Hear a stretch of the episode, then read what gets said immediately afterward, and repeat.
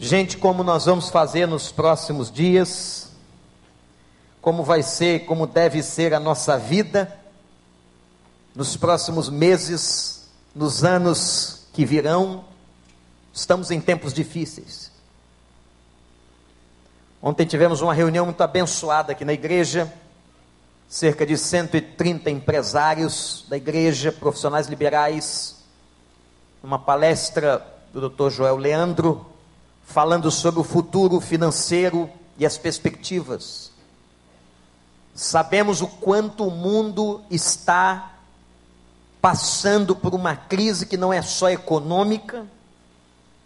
A crise do mundo é uma crise moral, é uma crise ética, é uma crise relacional, é uma crise espiritual e tem muita gente perdida.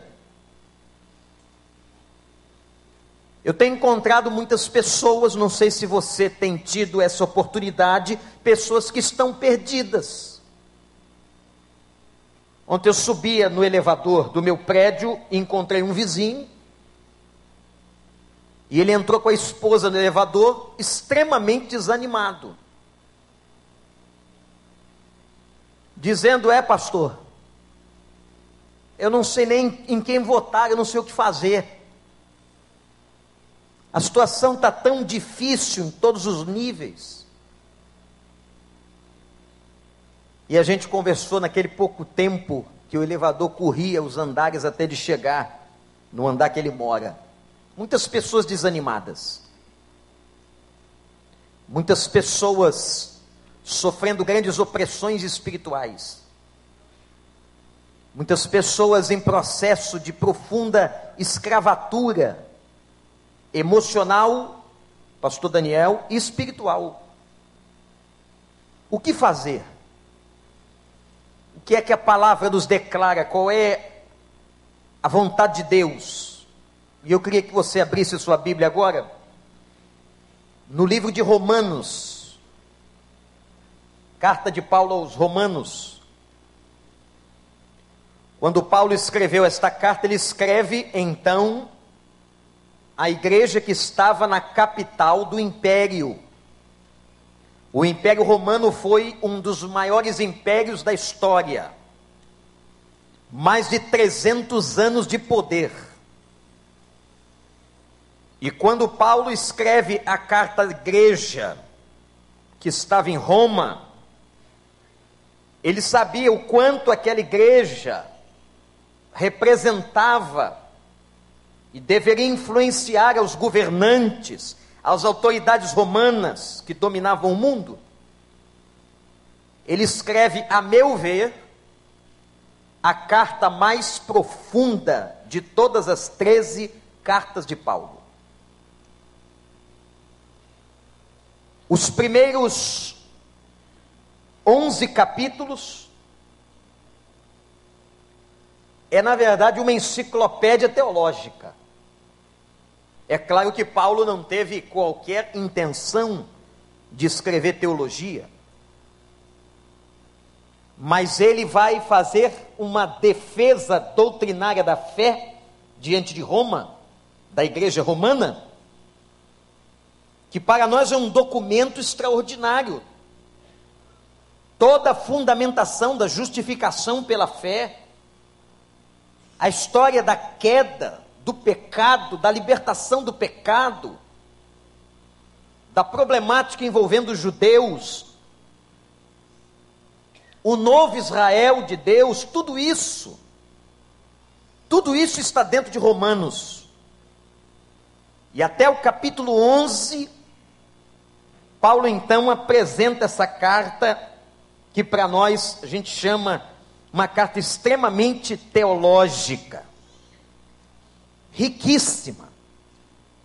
Mas a partir do capítulo 12, irmãos, e Paulo tinha essa habilidade como escritor, Paulo era um escritor extraordinário, ele começa a trazer os conselhos práticos à igreja. Então, a partir do capítulo 12, ele começa a falar do cotidiano, e aqui está o poder da carta aos Romanos.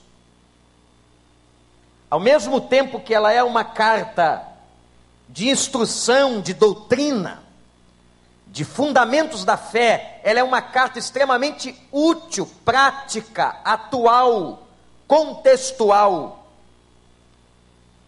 E fala da vida cristã a partir do capítulo 12. E ele começa, capítulo 12, versos 1 e 2, um dos textos mais conhecidos dos crentes. E ele começa falando trazendo conselhos diretos para a igreja sobre futuro. E o que serviu para a igreja romana serve para a gente hoje. Então veja agora, vai ao capítulo 12 e veja o que ele diz aqui. Portanto, irmãos, ou rogo-vos, pois, irmãos, como diz a tradução mais clássica, pelas misericórdias de Deus, que ofereçam em sacrifício vivo, santo e agradável a Deus, que é o culto racional de vocês. Se ofereçam em sacrifício. Não se, costume, se acostumem ou se amoldem, ou não se conformem com este mundo, mas transformem-se pela renovação pela renovação da sua mente, do vosso entendimento, para que sejam capazes de experimentar e comprovar a boa, agradável e perfeita vontade de Deus. E Paulo assim inicia o capítulo 12. Eu quero neste momento que você anote no seu coração três palavras três palavras que sintetizam os versos 1 e 2 e que são basilares para o nosso futuro. O que fazer? Como viver daqui para frente? Independentemente do governador ou do presidente que vai assumir a república, independentemente de qualquer situação, do desânimo social, da apatia ou da violência, como é que nós nos comportaremos? Há três palavras para mim que sintetizam esses dois versículos. E a primeira palavra é a palavra sacrifício. Repete comigo. Primeira palavra é a palavra sacrifício. O texto convida, Paulo diz assim: se ofereçam em sacrifício vivo. Nas versões mais antigas diz assim: apresentem os vossos corpos em sacrifício vivo. O que é que está na mente de Paulo? Olhem para mim, irmãos. O que é que está na mente do autor? Quem é que começou a igreja? Os primeiros convertidos da igreja eram judeus. Jesus Cristo e os apóstolos pregavam em sinagogas. Roma detinha um grande número de judeus. E judeu entendia de sacrifício. Judeu entendia do sistema sacrificial em que o ser humano oferecia a Deus um sacrifício pelos seus pecados. Um cordeiro era oferecido diante de Deus e aquela pessoa entregava ao sacerdote e o sacerdote apresentava diante do Senhor em holocausto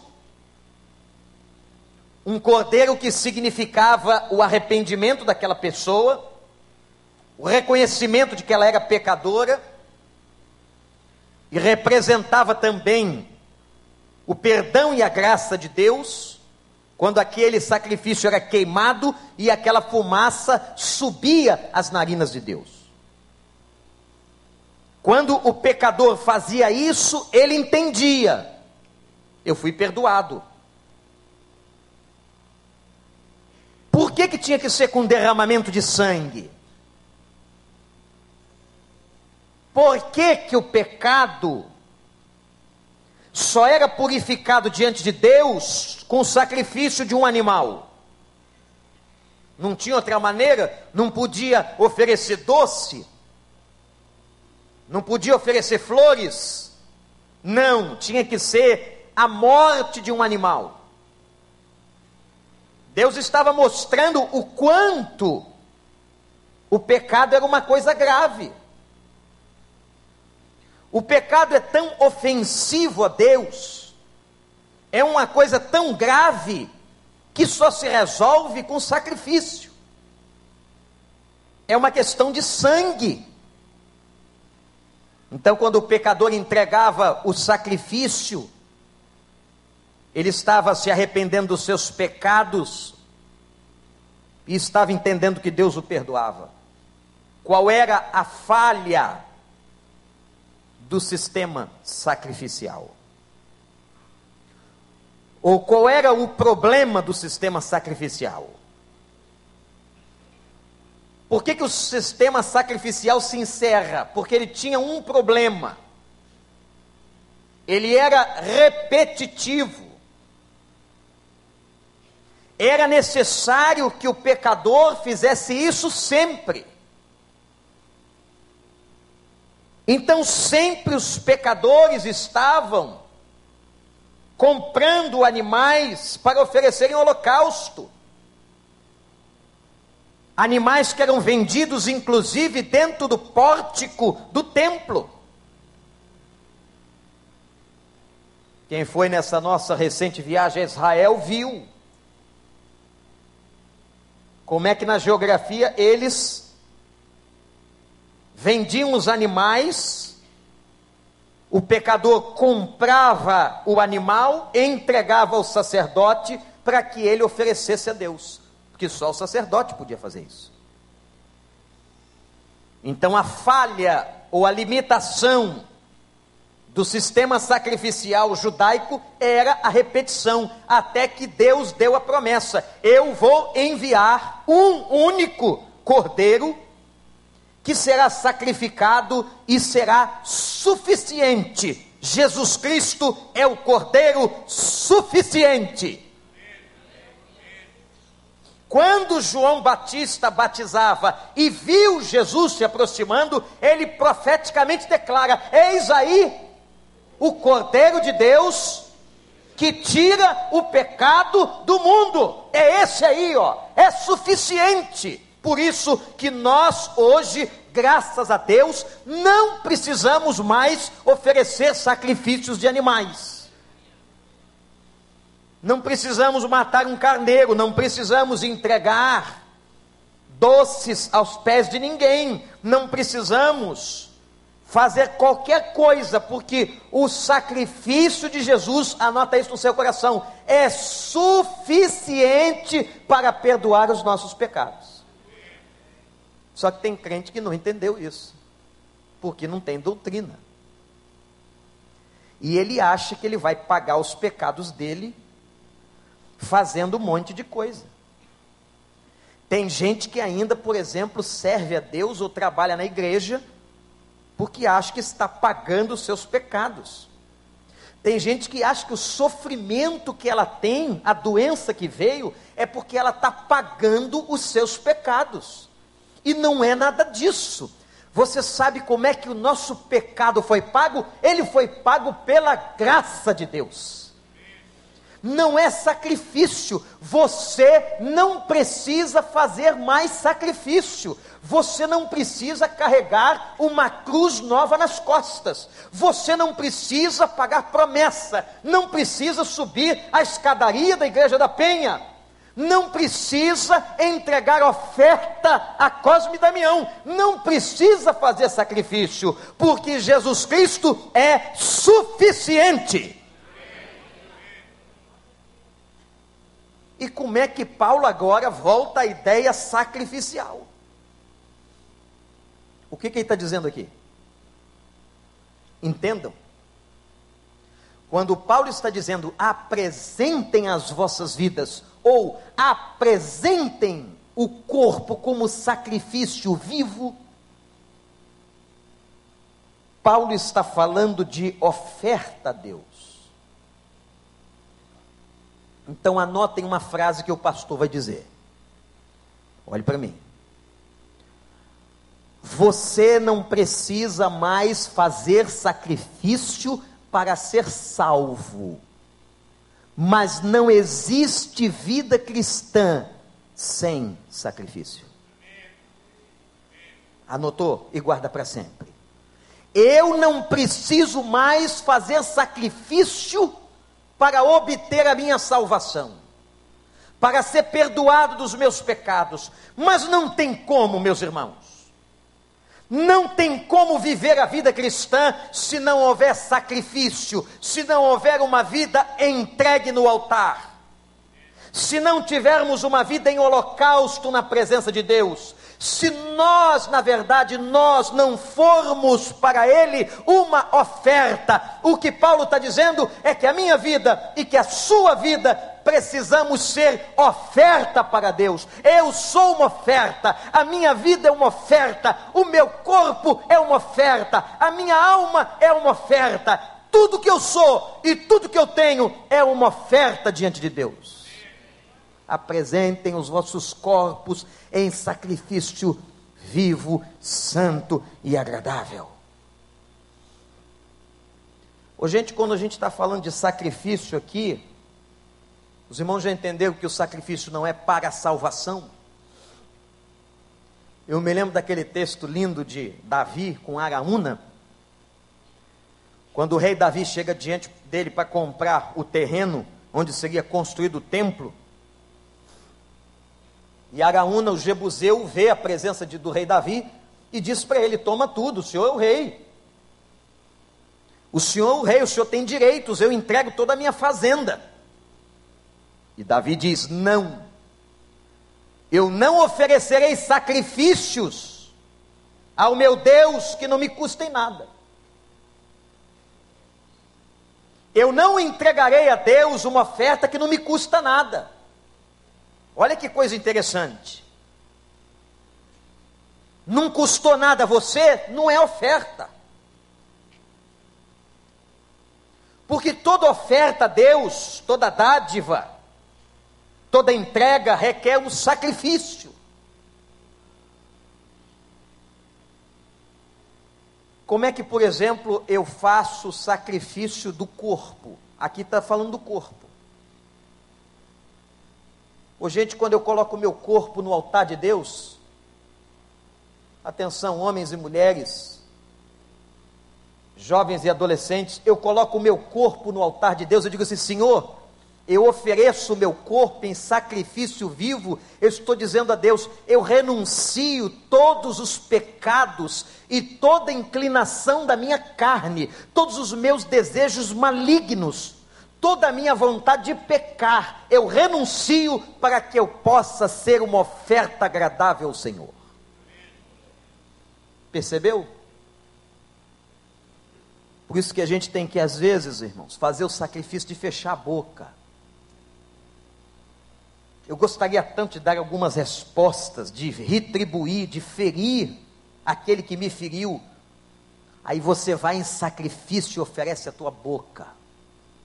Por amor ao Senhor, em fidelidade ao Senhor, eu quero ofertar a minha boca, a minha palavra no teu altar. Então, para que eu oferte a minha boca ao Senhor, eu vou calar a boca.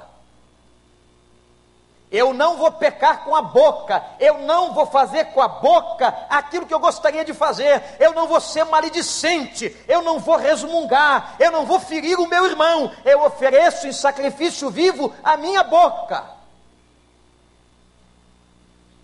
Eu ofereço em sacrifício vivo a minha mente. Eu renuncio, por exemplo, todo pensamento pornográfico. Pensamento que dá prazer ao corpo, que mexe com a bioquímica do corpo. Eu renuncio aos pensamentos pornográficos para que eu possa ter uma mente sadia e a coloque diante do altar de Deus. Os irmãos estão entendendo? Que, que significa oferecer o corpo em sacrifício vivo? Eu entrego a minha boca, eu entrego a minha mente, eu entrego as minhas ações eu entrego todas as, a, a minha o envolvimento da minha sexualidade, eu entrego tudo no altar a Deus. Todas as minhas oportunidades de pecar, eu renuncio. Todas as minhas oportunidades de desobedecer a Deus, eu renuncio por amor a Ele, ofereço em sacrifício vivo. Você não precisa fazer sacrifício para ser salvo, mas não há crente que queira viver diante de Deus que não faça sacrifícios.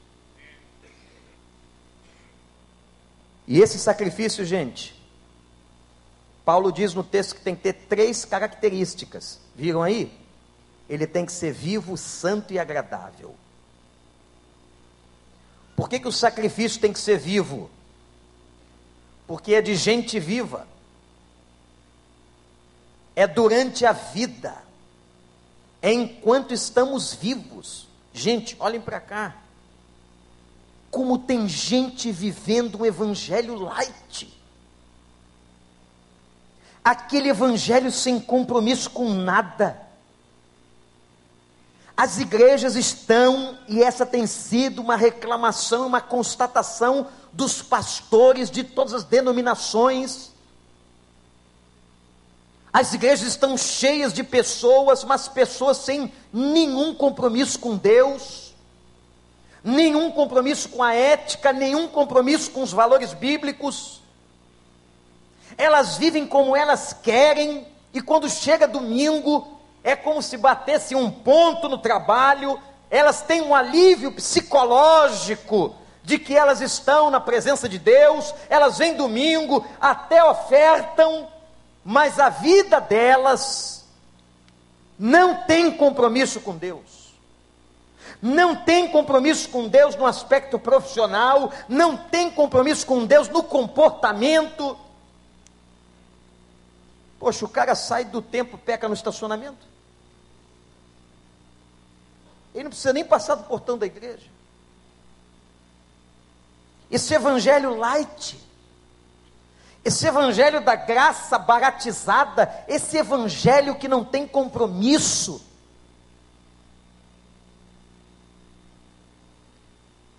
Eu ontem estava lendo um texto que dizia assim: quando eu me comporto bem na presença das pessoas, isso é ética. E quando eu me comporto bem na ausência das pessoas, isso é caráter. E o que Deus está procurando são crentes de caráter. Gente que obedeça a Deus. Que seja fiel a Deus, independentemente se alguém está olhando. Que tenha correção nos seus negócios, que tenha correção na sua fala, que tenha correção na sua mente é isso que Paulo está dizendo: ofereçam a vida em sacrifício vivo, santo. A palavra santo aqui é a palavra separado. Nós fomos separados para Deus. Nós somos separados por Deus para glorificar a Deus. Vidas separadas. Seja um sacrifício vivo, santo e agradável a Deus. Como aquela fumaça do sistema sacrificial, quando, ô oh, gente, uma picanha no fogo tem um cheiro.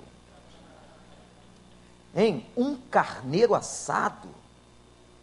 Você imagina quando colocava aqueles animais no fogo?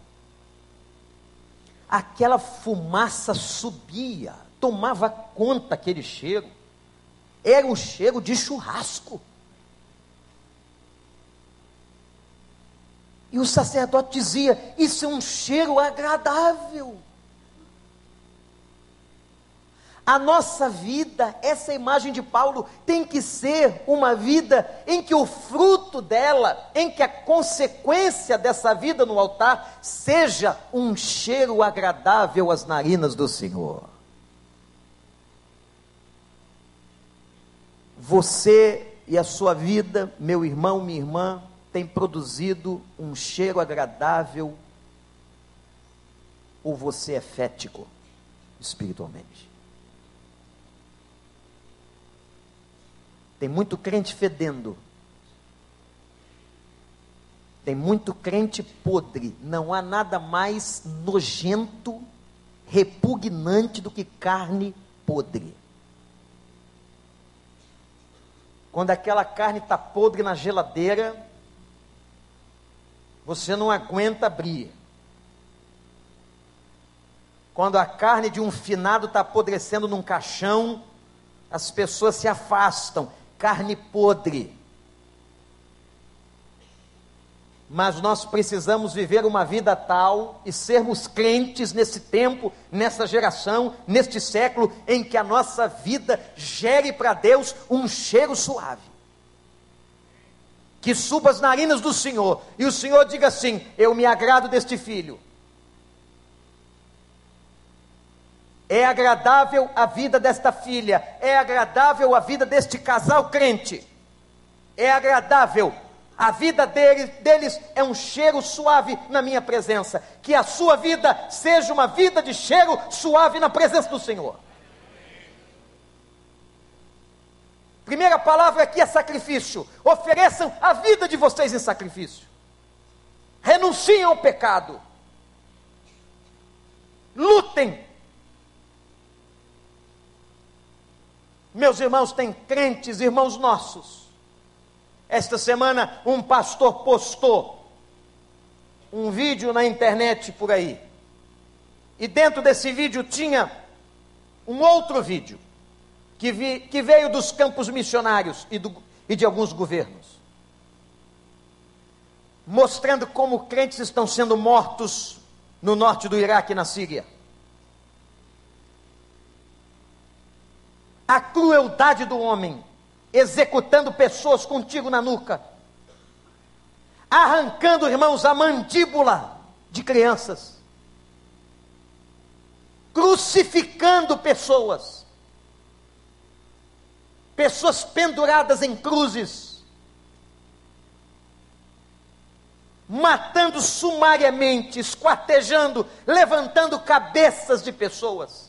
Que mundo nojento que nós estamos vivendo. Que mundo cruel, que mundo fético. E sabe quem são essas pessoas? São os nossos irmãos, que ofereceram literalmente o corpo em sacrifício vivo. Você é cristão, então você vai morrer. Você professa o nome de Jesus, então você vai morrer. Apareceu a foto de uma menina em que fizeram uma cruz e colocaram a base da cruz por dentro da sua boca. Uma moça linda, deformada, morrendo, com um pedaço de madeira entalado pela goela. Estão morrendo em sacrifício vivo. E tem muito crente no Brasil e por aí nas igrejas vivendo um evangelho light. O Dr. Shed, em alguns dos seus livros, ele diz assim: tem muita gente enganada, que na hora da verdade não vai entrar. Não passa para o lado de lá. Tem muita gente na igreja. E aquele texto de Jesus talvez se aplique quando um será chamado e o outro será deixado. Dessa multidão, quantos são convertidos? Quantos são crentes de verdade?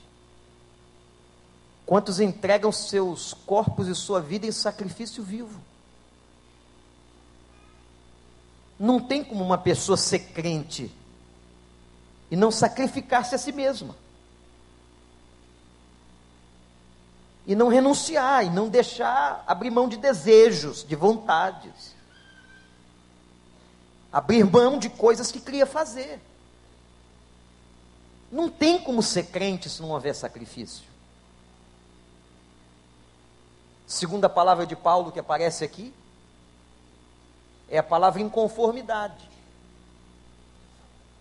A igreja não pode se sentar, se amoldar se conformar com o que a gente está vendo. Nós vamos continuar sendo uma voz profética. Nós vamos continuar protestando em nome de Deus. Nós vamos continuar dizendo daqui que nós somos pela vida e não pela morte. Nós vamos continuar, igreja, dizendo daqui e afirmando como crentes que nós abraçamos os valores da palavra de Deus. Amém ou não? Estamos juntos? Nós vamos continuar dizendo que casamento é de homem e mulher, como está na palavra. Nós vamos continuar afirmando e reafirmando valores da família. Mas pode ser, irmãos, pode ser que alguém agora pegue esse vídeo na internet, ou alguém chegue para nós e nos leve para a prisão, ou queira nos processar por alguma coisa, ou levante-se o mundo contra nós, mas nós continuaremos proclamando a mesma verdade, que é a verdade de Deus. Eu não vou me conformar, você não pode se conformar com o mundo nem com seus valores, nem com suas práticas, nem com seu pecado. Nós não vamos nos conformar. Não vamos. Não interessa quem está sendo eleito agora, eu não estou preocupado com isso. Vai ter que fazer aquilo que Deus manda, senão vai prestar conta. Quem é que escolhe o governante? Hein? Quem é que escolhe um governante? é o homem, exercendo o seu arbítrio, sua vontade. Por isso que a gente vinha dizendo, e quem não votou, presta atenção ainda. Eu também ainda não votei. Mas vou lá e tem que entender o seguinte: esse cara ou essa mulher aqui não confessa valores de Deus. Está mascarando verdade atrás de Bolsa Família, Bolsa não sei o quê. Não aceito isso. Também fiquei indignado, não posso ouvir uma presidenta dizer que nós temos que sentar numa mesa para tratar com o terrorista. Com terrorista não se senta na mesa. Porque terrorista é fanático, não ouve, não escuta. Terrorista, a gente proclama a verdade para ele enfrenta. Pode ser que ele tenha mais força e vença mas nós já somos muito mais do que vencedores. E a nossa vitória não se restringe aqui. Eles estão matando os crentes lá na Síria e no norte do Iraque, mas essas pessoas estão ouvindo nesse momento: Vinde benditos de meu Pai, possui por herança o reino que para vós está preparado desde a fundação do mundo. Aleluia! E essas pessoas que estão executando, crentes, vão prestar conta, vão sentar na frente do tribunal. E vão ouvir: Não vos conheço, não sei quem vocês são, apartai-vos de mim, malditos. Está na Bíblia. Não gostou? Está na Bíblia, rasga. Malditos, apartai-vos de mim, diz o Senhor, para o fogo eterno que foi preparado para o diabo, mas vocês querem ir junto, fiquem à vontade. Quem elege um governante somos nós, mas ele só chega ao poder pela permissão. Eu não sei quem Deus vai permitir. Mas se o cara que Deus permitir, se a mulher que Deus permitir, seja quem for, não cumprir e não fizer aquilo que Deus designou, estabeleceu na Sua palavra para todas as nações, para todos os povos, para todas as raças, para todas as línguas, Ele vai prestar conta. Ou vocês não acreditam mais em prestação de conta? Ou vocês aboliram da teologia o juízo? Ou vocês aboliram da teologia que nós nos sentaremos diante do homem? Essa gente vai sentar vai prestar conta, vai ter que dar esclarecimento. Eu permiti um governo na sua mão, e olha o que, você fez com o dinheiro público, olha o que você fez com o povo, olha o que você fez com as crianças, olha o que você fez com o dinheiro dos aposentados, olha o que você fez nos hospitais. Estava o governo na tua mão, como diz no Velho Testamento, e Fulano reinou, e aquilo não agradou o Senhor, e veio o juízo de Deus, e veio mesmo. Vai prestar conta não vai sair impune, não, gente. Não vai, não. E tem muitos deles que estão com os dois pezinhos no inferno. Se não se converter, vai arder e vai queimar a eternidade inteira. Isso está na Bíblia. Mas nós não vamos nos conformar. Nós não vamos aceitar que a cultura suplante a palavra. A cultura não vai suplantar a palavra. A cultura não vai suplantar a palavra. Repete. A cultura não vai suplantar a palavra. De novo, gente. A cultura não vai suplantar a palavra. Ah, porque agora todo mundo agora é gay, então agora eu vou ser gay. Não, não vou ser gay, porque a Bíblia fala de macho, de fêmea, o casamento entre homem e mulher. Eu não aceito isso.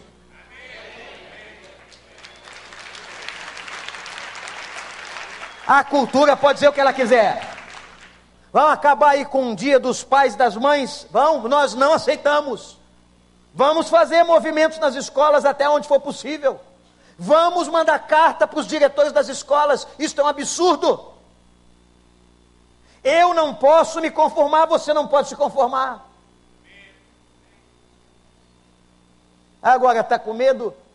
Está com medo de quê? De quem? Ah, pastor, eu posso ser preso, processado. Cuidado que Deus pode te mandar para o norte da Síria. Tua empresa abre uma loja lá e te transfere. E aí você vai ver o que é negar e ter que negar Jesus. Ou ter que reafirmar a fé. E o cara diz assim: se você não negar, eu te crucifico, debochando de você nós não vamos nos conformar. Terceira e última palavra. Qual foi a primeira? Sacrifício. Qual foi a segunda? Inconformidade. Terceira, transformação. Aqui está para mim a essência da conversão de uma pessoa. Transformai-vos, como é que uma pessoa é transformada? Hein? Como é que uma pessoa é transformada? Como é que uma pessoa é transformada? Como é que uma pessoa é transformada? Pela renovação do vosso entendimento. Se o cara não mudou, a mente não se converte. Não adianta. Pode botar ele no louvorzão. Ele chorar, oh, Deus está aqui. Eu reconheço, quanta gente reconhece, até o diabo reconhece que Deus está aqui. A Bíblia diz que o diabo teme e treme. Então você pega o cara, coloca o cara num, num caldeirão emocional, doutor Darcio, bota o cara no caldeirão emocional, ele sai dali pegando fogo. Aí quando ele chega lá fora, ele não entendeu nada, ele não obedece nada, ele não tem compromisso com Deus, ele continua no pecado, ele ouve uma pregação aqui e continua fazendo a mesma coisa errada ali. Não houve mudança de mente. É por isso que a Bíblia fala de metanoia, de transformação da mente. E o que é que muda a mente de uma pessoa? É a palavra de Deus. O que muda isso aqui, é você abrir essa palavra, ouvir essa palavra. A Bíblia diz assim: conhece esse texto? A fé vem pelo ouvir. E ouvir o que? Qualquer coisa? Ouvir psicologia? Ouvir teses filosóficas? Não, ouvir a palavra de Deus, é a palavra de Deus que transforma, é o poder do Espírito Santo usando essa palavra que muda o entendimento do cara. E o cara diz assim: Eu era incrédulo, eu não acreditava nisso, agora eu acredito. O cara muda. E você tentou a vida toda convencer ele pelos seus argumentos pessoais, filosóficos, e vem a palavra e muda. Transformai-vos pela renovação da vossa mente, do vosso entendimento. Transformem-se. Agora olha que interessante aqui. Transformar envolve processos educativos. Transformação é um processo educativo. O conhecimento só tem sentido quando ele muda o comportamento. Não adianta uma pessoa ficar cheia de conhecimento e não muda o comportamento. Aliás, a educação, uma das máximas da educação é exatamente isso. Houve aprendizado quando houve uma mudança de comportamento. Então, essa transformação tem um processo educativo, tem um processo emotivo, Deus trabalhando os processos emocionais. É por isso que nós temos aqui o nosso grande e maravilhoso celebrando a recuperação que é para todos nós. Uma palestra de depressão não serve só para quem é deprimido quem sofre de depressão, que tem mãe deprimida, mas é para todo mundo aprender até como evitar, como é possível tratar, porque isso é uma questão bioquímica.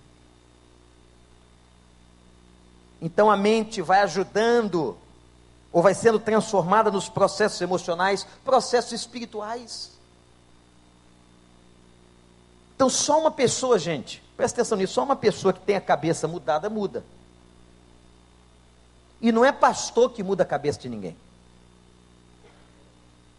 Quem muda realmente a pessoa, muda lá na essência os valores dela.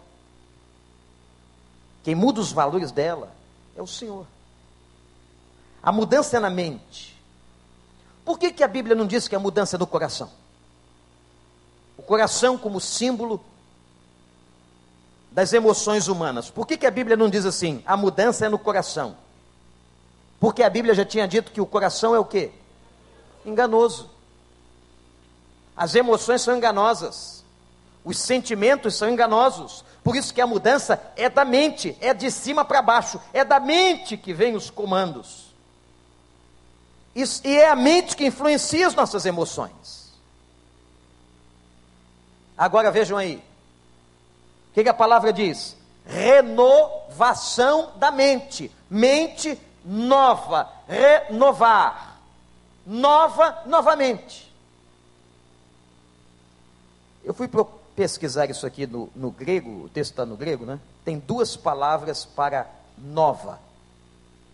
No grego do Novo Testamento. Duas palavras. Uma é neos Neos, ou neo novo. Neopentecostalismo, um novo pentecostalismo. Neo é um prefixo grego, palavra que significa novo. E tem uma outra, menos usada no Novo Testamento, que é kainós. Kainós significa essência nova é uma, é uma palavra que fala de algo mais profundo. É uma essência nova. Você sabe qual é a palavra que está aqui? A palavra que está aqui, renovar, ou fazer novo novamente, é a palavra kainós. O que Paulo está dizendo é o seguinte: a mudança na mente tem que ser de essência, tem que ser no valor. Por isso que a Bíblia diz: aquele que roubava não rouba mais, aquele que adulterava não adultera mais. O que, que aconteceu? Houve uma mudança no valor. É Cristo no homem que muda a mente do homem. Meus irmãos, o Dr. Brodman grande professor de Novo Testamento, na minha época de seminário, dizia que quem mais no homem precisa de redenção é a mente. Se o homem tiver uma mente convertida, uma mente renovada, se a sua mente for nova, ele realmente nasceu de novo. Se a mente é nova, vai ter consciência crítica. Se a mente é nova, vai combater esse lixo todo social. Um cara de mente nova não aceita isso aí, não. Agora, o cara que não tem mente nova, ele se amolda a todo o pecado do mundo. A todo mundo está fazendo, o que, que tem? O que, que tem, meu filho, participar disso? Não tem conhecimento, não tem avaliação referência bíblica para ensinar a um filho. Crie o seu filho nos caminhos do Senhor. Paute a sua vida pela palavra do Senhor. Paulo diz: estamos precisando mudar a essência. Agora, tem muita gente, irmãos, tem muita gente negociando com o pecado, negociando com a Babilônia, negociando com o mundo. É um pé na igreja, um pé no mundo. Defina-se. Porque a Bíblia diz que o estágio dessas pessoas é pior do que o estágio dos ímpios. Ser uma pessoa morna espiritualmente, como os crentes de Laodiceia, é pior do que ser incrédulo. Mente nova, combatendo lixo social, tendo firmeza de posicionamento. Portanto, eu quero terminar aqui. E deixar para a igreja três palavras de como nós vamos viver daqui para frente, ou precisamos viver. Não sabemos o que vem por aí. Basta cada dia o seu mal, não sabemos. Não sabemos quem será eleito, não sabemos quem estará no parlamento, não sabemos qual será como serão os próximos dias da Igreja de Cristo aqui no Brasil? Não sabemos.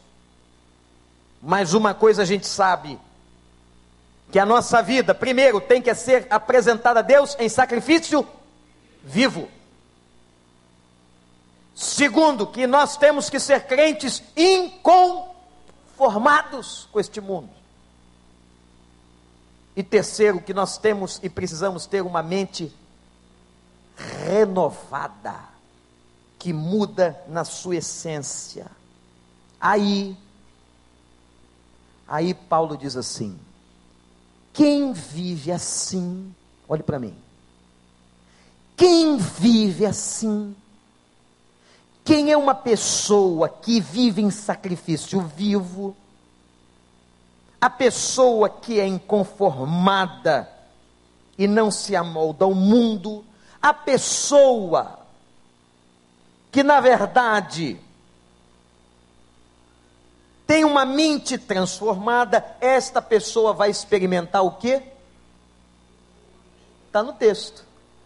A boa, agradável e perfeita vontade de Deus. Está vendo como é que não precisa sair por aí igual louco, procurando as profecias e as revelações? Porque uma pessoa que está aos pés de Deus, uma pessoa que a sua vida é obediente, uma pessoa que vive em sacrifício vivo, uma pessoa que tem mente de Cristo, mente renovada, uma pessoa que não se conforma com o pecado, a vontade de Deus é boa, agradável e perfeita, se revela para ela. Deus mostra, é claro, porque ela está andando no caminho, ela está no caminho, ela vive no caminho, e Deus vai na frente dizendo: é por aqui, meu filho, é por aqui, minha filha. Agora, o crente rebelde, o crente que não conhece vontade de Deus, o crente que não tem vida sacrificial na presença do Senhor, o crente que está vivendo no mundo, o crente que não tem mente renovada, ele vive aí desesperado que, que Deus quer para a minha vida? O que, que Deus quer para a minha vida? A vontade de Deus é algo natural, que se revela a nós. E eu vou dizer uma coisa para você: quando Deus mostrar a vontade dele para você, Não sei o que ele vai mostrar, que nem sempre ele mostra o que a gente gosta de ver. Mas uma coisa é certa: essa vontade é boa, agradável e perfeita. Se é isso que Deus tem para mim, isso é bom para mim. Se é isso que Deus tem para mim, isso é bom para mim. Eu estou do lado dele, eu quero a ele, eu vou viver com ele, e o que ele disser eu vou fazer. Para onde ele mandar eu vou, o que ele disser eu faço, porque a minha vida é dele, estou nas mãos dele, e ele é o meu Senhor. Aleluia! Vamos ficar de pé, igreja. Ninguém aqui tema o futuro, porque o nosso futuro está nas mãos do Senhor. Ninguém aqui fica inseguro, porque nossa vida está nas mãos do Senhor. Eu só quero obedecer. Você quer obedecer?